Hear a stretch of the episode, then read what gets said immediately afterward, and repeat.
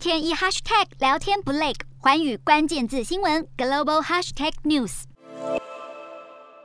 俄罗斯入侵乌克兰以来，多次轰炸平民区和医院，让乌克兰的百姓饱受战争折磨。美国总统拜登直言，普丁就是战犯。尽管俄方立刻表示对战犯说法感到愤怒，但就连美国国会也难得的两党完全达成共识，认为俄军的行径就是战争罪。参议院在十五号就一致通过决议，追究俄罗斯总统普丁为战犯。随后，国际法院就在十六号裁定，俄罗斯应立即停止在乌克兰的入侵行动。对此，乌克兰总统泽伦斯基表示，乌克兰在本案取得完全的胜利，支持这项判决。这场裁定的投票结果有十三票支持，两票反对，其中反对的就是中国和俄罗斯。中方表示，不能只是单方面要求俄方做出行动，这场局势是需要各方的努力。而俄罗斯先前已告知国际法院不参加听审程序，更声称国际法院在本案中没有管辖权，要求不要采取临时措施。